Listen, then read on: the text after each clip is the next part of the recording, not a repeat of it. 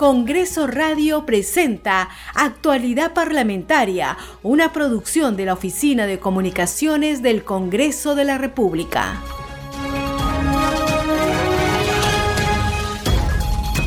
Muy buenos días. Esto es Actualidad Parlamentaria por Congreso Radio, un Congreso para todos. Los saluda José Trujillo Ripamonti hoy viernes 21 de enero de 2022. En este último recorrido informativo de la semana por las principales acciones impulsadas por el Congreso de la República a nivel nacional.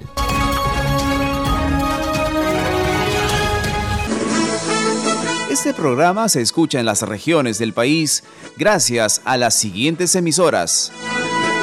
Radio Inca Tropical de Abancay en Apurímac, Cinética Radio en Ayacucho, Radio TV Shalom Plus de Tingo María, Radio Las Vegas y Radio Star de Mollendo en Arequipa, Radio Madre de Dios de Puerto Maldonado, Radio Amazónica de Satipo en Junín, Radio TV Perú de Juliaca en Puno, Radio Amistad de Lambayeque, Radio El Pueblo de Ayacucho, Radio Satel Perú de Lampa en Puno y Radio La Voz del Valle de Aplau en Arequipa. Estos son nuestros titulares. La presidenta del Congreso, Mari Carmen Alba Prieto, al referirse al derrame de petróleo en el mar del distrito de Ventanilla, afirmó que el Poder Legislativo continuará con su labor de control político. Además, exigió al gobierno y a la empresa Repsol un plan de acción inmediato de remediación ambiental de lo que ya constituye, subrayó, el mayor desastre ecológico de petróleo ocurrido en las costas de Lima y Callao. El Pleno del Congreso sesionará hoy viernes 21 de enero.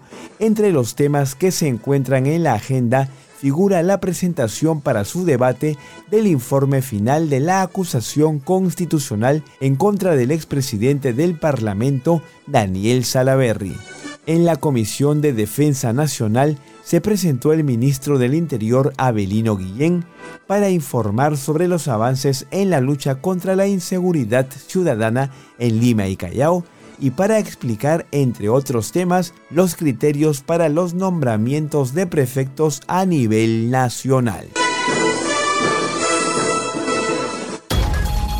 Esto es Actualidad Parlamentaria por Congreso Radio, un Congreso para todos. Vamos con el desarrollo de las noticias y les contamos que la presidenta del Congreso, Mari Carmen Alba Prieto, al referirse al derrame de petróleo en el mar del distrito de Ventanilla, afirmó que el Poder Legislativo continuará con su labor de control político. A través de su cuenta de Twitter, exigió al gobierno y a la empresa Repsol un plan de acción inmediato de remediación ambiental de lo que ya constituye, subrayó, el mayor desastre ecológico de petróleo ocurrido en las costas de Lima y Callao. Y en otras informaciones les contamos que en la Comisión de Ciencia, Innovación y Tecnología, representantes del organismo de evaluación y fiscalización ambiental OEFA informaron que se están tomando medidas para rescatar y preservar la fauna de la zona afectada por el derrame de petróleo.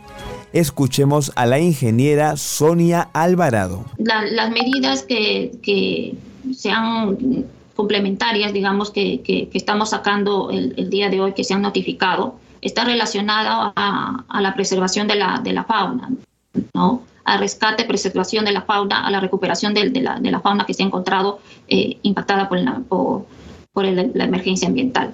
Le estamos dando plazos ahí eh, eh, a la empresa exigente desde que inicia inmediatamente y las mismas coordinaciones con las autoridades competentes, con CERDAN, CERFOR, que son autoridades que, están, que preservan las áreas naturales protegidas. En actualidad parlamentaria por Congreso Radio, continuamos con las informaciones relacionadas con el derrame de petróleo en el mar de Ventanilla.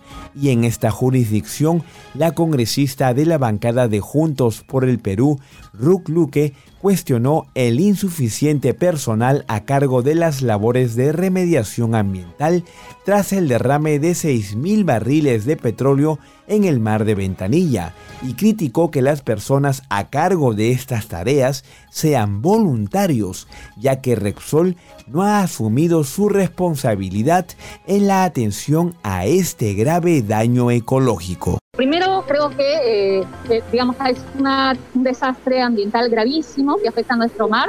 Yo quisiera primero señalar que hay insuficiente personal atendiendo las labores de remediación. Esta es una responsabilidad directa de la empresa. Hemos recorrido las playas y lo que hemos constatado es que son voluntarios. La empresa no está asumiendo la totalidad de la atención. Y esto no puede ser así. Necesitamos que hayan personal capacitado con todos los instrumentos adecuados de seguridad, trabajando 24 horas de manera constante, permanente, con horarios además que permita atender. Creo que esa es una de las principales urgencias que necesitamos viabilizar. Luego de realizar acciones de fiscalización en la refinería La Pampilla, en el distrito de Ventanilla, enfatizó que Repsol debe indemnizar a los pescadores artesanales y a las actividades económicas afectadas por el derrame de petróleo. Y lo segundo es la atención a los pescadores artesanales y las distintas actividades económicas que han sido impactadas por este, por este daño ambiental que en este momento están sufriendo este, las carencias económicas pescadores que tenían ingresos de 80, 90, 100, 200 soles diarios y que en este momento lamentablemente no pueden desarrollar. Así que aquí hay una medida directa que tiene que hacer la empresa, que es empezar a indemnizar. No hay mayor cosa que empezar a indemnizar. Hay una lista que los propios pescadores artesanales tienen y tiene que empezar esto a hacerse de manera la parlamentaria opinó que la sesión conjunta de las comisiones de pueblos andinos y cambio climático de este sábado debe servir básicamente para informar lo que se ha hecho para revertir las consecuencias de este hecho sincerar las cifras y declarar en emergencia la zona. Yo creo que esta sesión tiene que ser básicamente para decir qué es lo que ya se ha hecho hasta ese momento y empezar a sincerar las cifras. A mí me queda claro del diálogo preliminar que hemos tenido con la empresa que no existe la capacidad para afrontar este tema. Entonces creo que eso se necesita el liderazgo del Estado, como ya se ha anunciado, que esta zona sea declarada en emergencia y que eh, podamos atender de manera inmediata esta remediación, digamos, con todo el esfuerzo y que se pueda adecuar, eh, canalizar adecuadamente además voluntarios que han estado expresando su apoyo, que no pueden estar expuestos a esta situación y atender a las familias, pescadores artesanales, que queda claramente que con este daño que se ha hecho hay un impacto de muchísimo tiempo. Y finalmente yo quiero sí recordar, aprovechar esta situación grave del derrame de petróleo, que si bien ahora lo vemos de manera indignada a través de eh, noticias internacionales, nos debe llamar la atención lo que ha sucedido en los últimos 20 años en la Amazonía peruana. Más de 470 de derrames en ríos de nuestra Amazonía, comunidades nativas, indígenas que hasta el momento no han recibido ninguna compensación, personas, niños afectados en la salud. Entonces, este tema debería meditar un debate serio de cómo enfrentamos esta situación de derrame, y cómo atendemos la salud de las personas y cómo empezamos también a fiscalizar de manera eficiente a estas empresas, empresas transnacionales que deberían tener todas las condiciones técnicas para poder actuar y que sus alertas puedan inmediatamente reaccionar frente a esta situación. Para concluir con la completa cobertura desarrollada de las principales acciones impulsadas por congresistas de la República con respecto al derrame de petróleo en el mar de Ventanilla, les presentamos a continuación un diálogo sostenido con el congresista Jorge Montoya de la bancada de Renovación Popular, con quien conversamos sobre este y otros temas. Adelante con la entrevista. A esta hora nos atiende el congresista de Renovación Popular, Jorge Montoya, con quien vamos a conversar en Congreso Radio sobre temas de actualidad, como por ejemplo el lamentable derrame de petróleo en el mar de Ventanilla. Congresista Montoya, gracias por atender el llamado de Congreso Radio. No, muchas gracias a ustedes por la llamada. Congresista, como comentábamos en la introducción, es importante recoger su sentimiento con respecto a lo que ocurre por este lamentable derrame de 6.000 barriles de petróleo en el mar de Ventanilla. Usted ya expresó más temprano su, su opinión respecto a qué es lo que está ocurriendo o qué es lo que hay detrás de todo lo que se ha venido sosteniendo en torno a este lamentable daño ecológico, pero queríamos que nos pueda resumir el espíritu de esos argumentos ya manifestados por su persona. Eh, fíjese, lo primero que este es un desastre ecológico para la zona del Callao. Ha sido producido por el mal manejo de una descarga de petróleo hecho por la empresa Repsol a través de una embarcación, de un buque de tanque que estaba entregándole combustible en su terminal de boyas de Ventanilla. Y las responsabilidades están bien claras para nosotros que conocemos el tema. Es un buque que hace la entrega de combustible a una manga y esa manga pertenece a la empresa que lo recibe, y tiene un descuido, un accidente, se rompe una espía, el buque gira con el viento y rompe la tubería y se comienza a caer el petróleo al mar sin que el buque tome ninguna acción inicialmente. Es por eso que la cantidad ha sido bastante y se, nota. Si hubieran podido estar, si hubieran estado atentos, hubieran solucionado la emergencia muy rápidamente y hubiera sido un pequeño derrame. De repente no hubiera sido ni siquiera noticia pero esa negligencia en el manejo de las actividades ha llevado a esta situación. Luego de eso, la empresa comienza a evadir responsabilidades. No entiendo con qué, con qué fundamento, qué sentido tiene eso. Porque se va a determinar claramente que son ellos los responsables. El petróleo de ese buque ha sido manipulado por ellos mismos y recibido por su propia empresa. Entonces, esto es un mal ejemplo para el futuro de las empresas que están haciendo este trabajo yo creo que debería el gobierno ser muy duro en este aspecto y ponerle las multas que correspondan, aparte de que tiene que cubrir el costo de la remediación de toda la costa que esté afectada con esta con este derrame. Eso es lo que corresponde. Además de no reconocer las responsabilidades que puede tener Rexol en este tema, ¿Cómo analiza usted la respuesta, en todo caso, a lo que muy bien menciona con respecto a la atención de la remediación que se debe buscar para esta zona lamentablemente contaminada? Ahí ha habido un problema ya del, Estado en general que no ha tomado una acción inmediata coherente. O sea, si la empresa no toma la acción porque está discutiendo sus responsabilidades, el gobierno tiene que tomarla, luego le cobrará a la empresa lo que ha gastado ha debido organizar cuadrillas bien organizadas, con maquinaria adecuada, o si no, contratar empresas que se encarguen de estas cosas, que las hay, y poder hacer un control de daños rápido sobre la zona del litoral. Y para la zona del mar este, no, no existe el material para poder contener la marea de petróleo, pero hay ideas imaginativas que se pueden lograr teniendo embarcaciones disponibles, ¿no? como remolcadores pequeños y con algún tipo de redes o de o de cabos que puedan servir para poder este, acumular el petróleo en algún lugar, podría ser. El hecho es que no ha habido ninguna acción en ese sentido. Se ha dejado de una manera muy artesanal, no, no de acuerdo a la magnitud de la, de la amenaza ecológica que se ha presentado congresista, y con respecto a, a qué se está haciendo desde el Congreso con, con relación a este lamentable caso, tenemos la, la, sesión conjunta de las comisiones de pueblos andinos y de cambio climático para este sábado. ¿Qué otras acciones se pueden impulsar desde el Congreso para lograr una acción eh, rápida ante esto que ha ocurrido eh, en Ventanilla y las sanciones más drásticas posibles a los responsables? Parece que desde el Ejecutivo, digamos, no hay una reacción lo suficientemente rápida con respecto a este lamentable suceso y quizá tenga que ser el Congreso de alguna manera quien tome la batuta del tema. Sí, fíjese, la responsabilidad del Ejecutivo y el que tiene que actuar es el Ejecutivo. El Congreso debe estar vigilante del tema y tener una, fiscalización muy cercana de, de los sucesos, pero el que tiene que actuar bajo toda norma es el Ejecutivo. No tenemos capacidad nosotros para actuar de esa manera.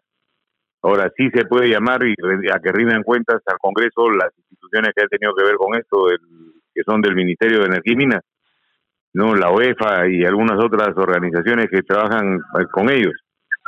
Pero este no no correspondería al Congreso eh, eh, a, ejecutar las acciones, pero sí la fiscalización y la, la, reunión de las, eh, de las autoridades relacionadas al tema para después de que haya solucionado la emergencia vayan a rendir cuentas al colegio al Congreso de sus actividades. Considera en todo caso que las convocatorias que se han realizado desde comisiones como las de pueblos andinos y cambio climático son la, la vía más adecuada o la correcta, la postura correcta que debe asumir el Congreso de la República en estos momentos de fiscalización, como bien lo he dicho, ¿no? Sí, no, yo creo que la Comisión de Energía y Mina debería ser la que vea este tema y este y llamar a, al orden, al, asunto. Cuando muchos quieren intervenir, se malogra la actividad finalmente. Y eso no es conveniente, no es adecuado. Por último, congresista, tenemos una nueva sesión del Pleno del Congreso. Hay temas bastante importantes que se van a tocar, entre ellos eh, acusaciones constitucionales contra eh, el ex presidente del Congreso, Daniel Salaverri, y contra el ex jefe de Estado, eh, Martín Vizcarra. ¿Qué opinión tiene usted al respecto de estos temas puntuales y de otros que forman parte de la agenda del Pleno?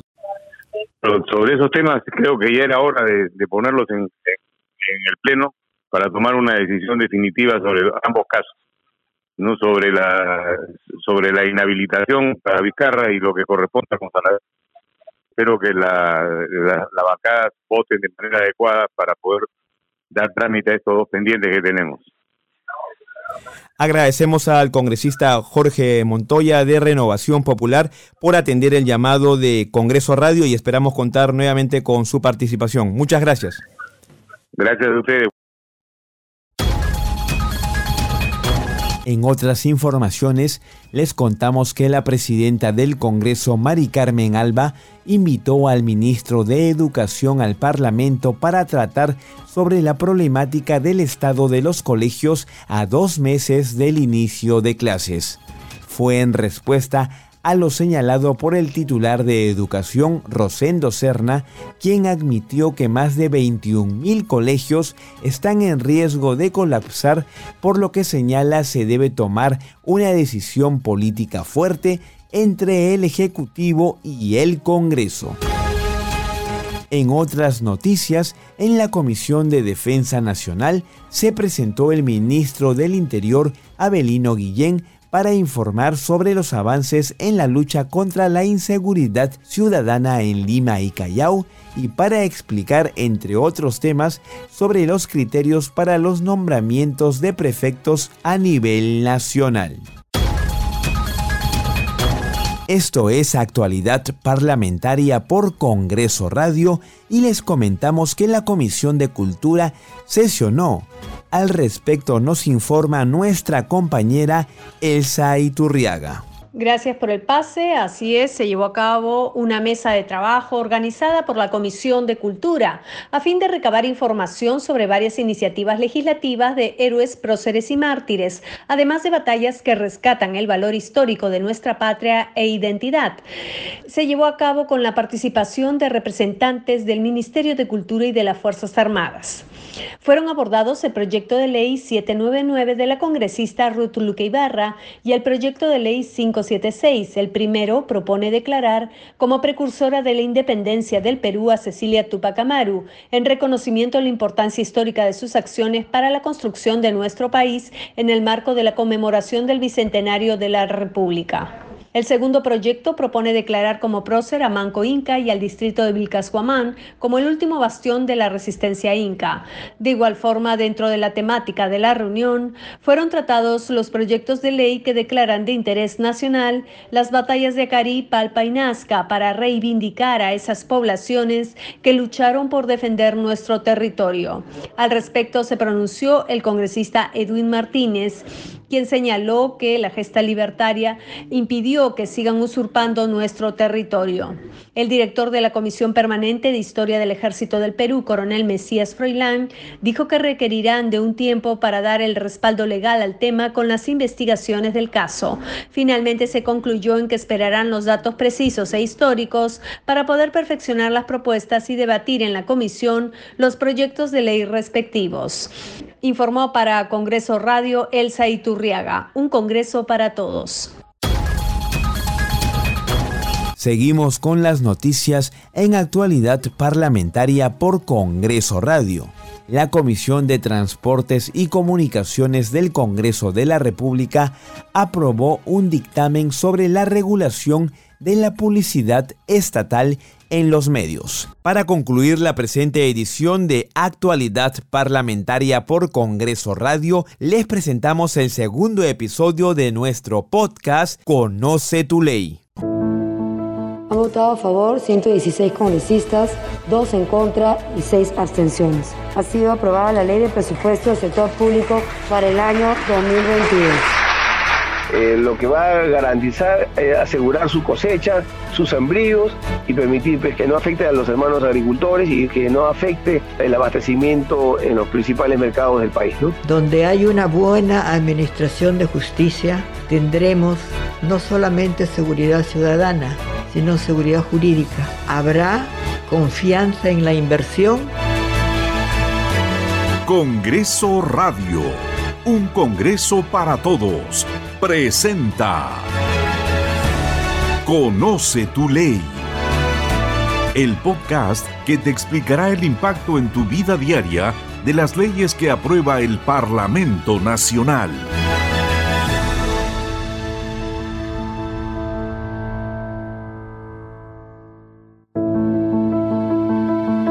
Durante la primera legislatura del periodo de sesiones 2021-2022, el Congreso de la República ha aprobado diferentes leyes en favor de la reactivación económica del país. Una de ellas beneficia directamente a más de 3.1 millones de micro y pequeñas empresas MIPES. La ley número 31362, Ley de Pago de Facturas MIPE a 30 días, que busca regular el pago oportuno de facturas comerciales o recibos por honorarios girados a empresas de los sectores privado y público. El objetivo, impulsar el dinamismo de la economía a través de la oportuna provisión de liquidez a las MIPES. La congresista Silvia Montesa Facho presidenta de la Comisión de Economía, sustentó la propuesta y destacó que esta norma busca el pago oportuno de facturas comerciales giradas por empresas del sector público, pero sobre todo brindar liquidez y capital de trabajo a las MIPES. La propuesta legislativa busca dinamizar la cadena de pagos siendo las MIPES el eje de la propuesta, mientras el decreto de urgencia 013-2020 impulsa la competencia en el mercado financiero a través del ingreso de nuevos actores para otorgar financiamiento a las MIPES. Por su parte, el legislador Carlos Anderson de Podemos Perú autor de la iniciativa, precisó que las micro y pequeñas empresas alcanzan el 95% de la fibra empresarial del Perú. Las pequeñas, las más pequeñas, las microempresas y las pequeñas empresas tienen el costo de financiamiento más alto que existe en el país y sin embargo, hasta este momento se ven sometidas siempre a un poder de negociación que está total y absolutamente desbalanceado. Este proyecto de ley justamente trata de darles un poco de poder de negociación, que va a asegurar justamente que las empresas pequeñas y las más pequeñas tengan acceso a capital de trabajo. Solo en el año 2020, las MIPE emplearon a un 26.6% de la población económicamente activa en el país, según la congresista Jenny López de Fuerza Popular en el Perú en el 2020, las MIPES constituyeron el 95% de la estructura empresarial y emplearon a un 26.6% de la población económica activa, según la encuesta nacional de hogares en AJO la norma alcanzó el consenso de los grupos parlamentarios. Por ejemplo, la congresista de Perú Libre, Elizabeth Medina, coincidió en que los emprendedores de las MIPES conforman un sector que aporta económicamente al país. Pero hoy nosotros vamos a apoyar este proyecto porque en sí va a ser en beneficio del pueblo. Esta norma es solo una de las leyes aprobadas por el Congreso en la primera legislatura 2021-2022, en beneficio de millones de peruanas y peruanos para reactivar la economía nacional y proteger a ciudadanos vulnerables por la pandemia de la COVID-19.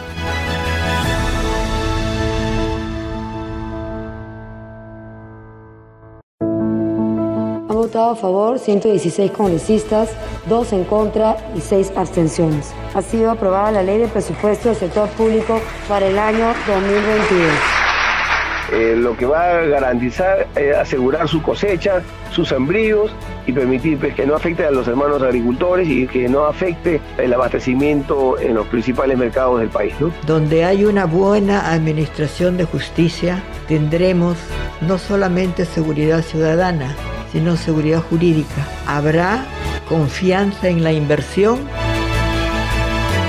Congreso Radio, un Congreso para todos, presentó Conoce tu ley. El podcast que te explica el impacto en tu vida diaria de las leyes que aprueba el Parlamento Nacional.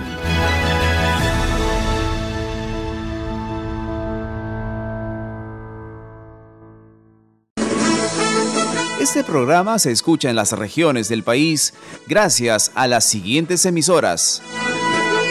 Radio Inca Tropical de Abancay en Apurímac, Radio Star de Moyendo en Arequipa, Radio TV Shalom Plus de Tingo María, Cinética Radio en Ayacucho, Radio Madre de Dios de Puerto Maldonado, Radio TV Perú de Juliaca Puno, Radio Amistad de Lambayeque, Radio El Pueblo de Ayacucho, Radio Satel Perú de Lampa en Puno y Radio La Voz del Valle de Aplao en Arequipa. Enseguida vamos con los titulares de cierre. La presidenta del Congreso, Mari Carmen Alba Prieto, al referirse al derrame de petróleo en el mar del distrito de Ventanilla, afirmó que el Poder Legislativo continuará con su labor de control político. Además, exigió al gobierno y a la empresa Repsol un plan de acción inmediato de remediación ambiental de lo que ya constituye, subrayó, el mayor desastre ecológico de petróleo ocurrido en las costas de Lima y Callao. El Pleno del Congreso sesionará hoy viernes 21 de enero. Entre los temas que se encuentran en la agenda figura la presentación para su debate del informe final de la acusación constitucional en contra del expresidente del Parlamento, Daniel Salaverry. En la Comisión de Defensa Nacional se presentó el ministro del Interior Abelino Guillén para informar sobre los avances en la lucha contra la inseguridad ciudadana en Lima y Callao y para explicar, entre otros temas, los criterios para los nombramientos de prefectos a nivel nacional.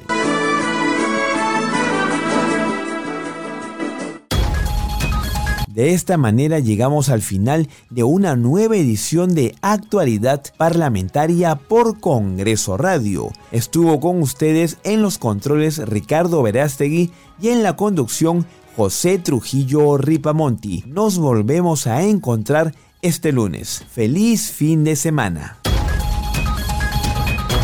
Congreso Radio presentó Actualidad Parlamentaria, una producción de la Oficina de Comunicaciones del Congreso de la República.